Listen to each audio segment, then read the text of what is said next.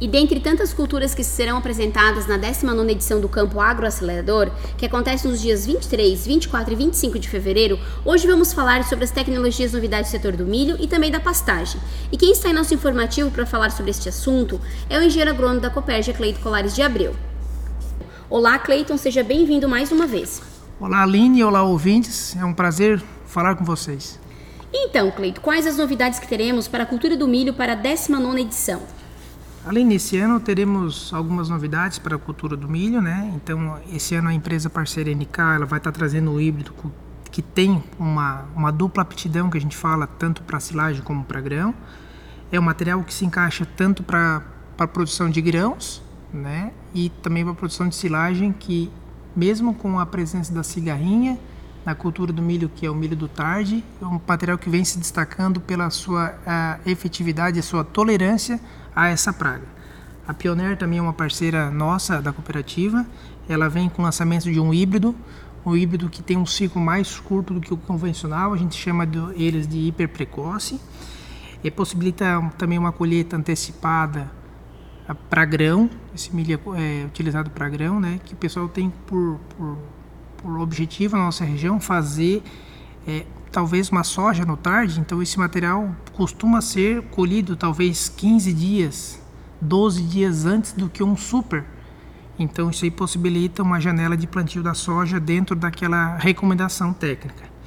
É o Y1972, ele tem essa numeração é, em homenagem ao Pioneer quando se veio instalar aqui no Brasil. Então esse híbrido aí vem em alusão a homenagem da Pioneer aos 50 anos da empresa aqui no Brasil.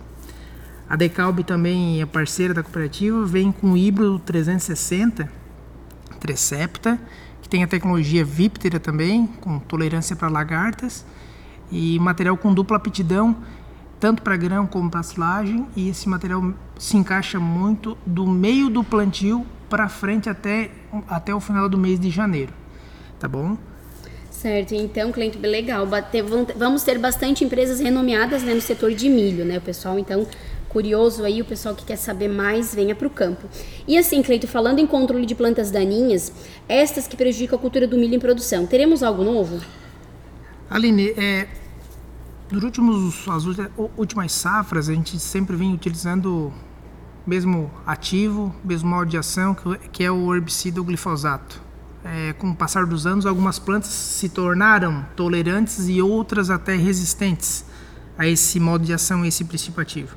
Então, as empresas que ali estarão de, de químicos estarão demonstrando a solução para o controle dessas plantas que são tolerantes e até resistentes, que são a aplicação do pré-emergente e da capina química que a gente fala, entrando com o plantio do milho no limpo.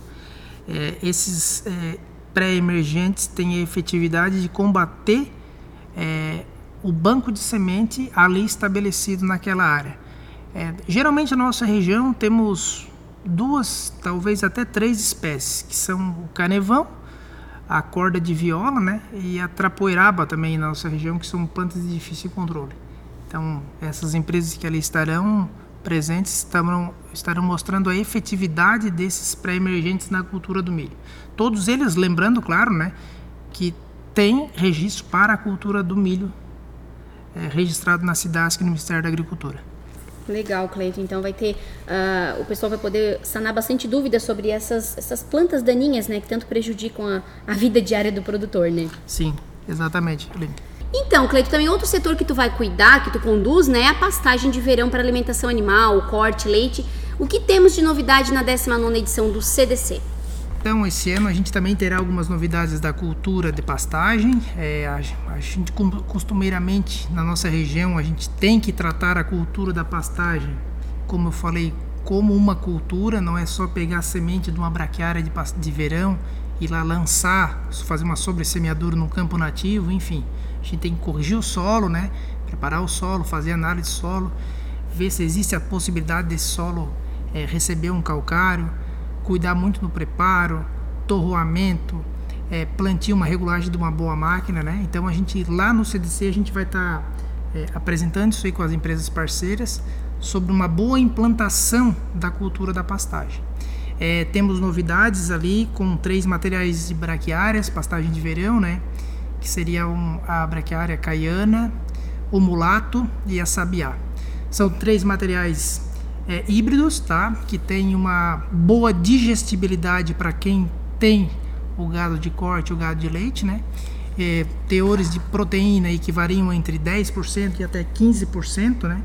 Então são materiais que se destacaram, vieram do centro-oeste do Brasil para nossa região e se adaptaram muito, tá? É, uma boa uma boa recomendação que a gente faz também, que lá os, o pessoal vai comentar da pastagem, é que como são pastagens de verão, envolve algumas condições de né, condições físicas de solo e uma boa condição de temperatura. Por que, que eu digo isso? Porque são pastagens que, que a semente delas são uma reserva energética um pouco menor, a gente chama de sementes miúdas, né? Então tem que ter uma temperatura adequada e umidade no solo e uma boa, vamos dizer assim, uma boa temperatura para começar a se desenvolver. É, na nossa região aqui, ela tem recomendação do dia 15 de outubro, né, até o dia 15 de fevereiro. É, com, geralmente com o início do nascimento dessa semente, né, da emergência dessas plantas, pode demorar em condições tudo certo de 25 a 30 dias, tá? É, vale lembrar também que os primeiros pastejos a gente tem que cuidar muito tá, disso aí, porque a gente tem que sempre trabalhar em cima da análise de solo para melhorar o desenvolvimento dessa pastagem através do perfilhamento. Geralmente a gente entra com o gado para pastar, fazer o primeiro pastejo, né? Entre 90, entre 60 e 90 dias. Dependendo muito também da quantidade do gado que vai fazer essa, esse pastejo, a gente pede para cuidar do número de cabeças também que o pessoal vai cuidar, né? Então tu acaba, na verdade, judiando dessa pastagem, acaba comprometendo tudo que tu, o investimento que foi feito, tá bom? Legal, Cleito, bastante novidades então até no setor de milho que a gente já falou e agora pastagem, né? E assim, Cleito, também com a diminuição da área de milho safrinha, a gente tem outra opção de silagem?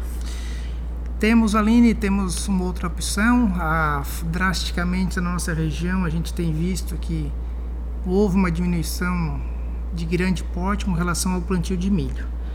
É, visto a principal praga hoje que a gente considera que é a cigarrinha do milho, né? acaba comprometendo tanto a quantidade de grãos para quem visa o milho safrinha para produção de grãos, como para quem tem uma qualidade boa para silagem, né?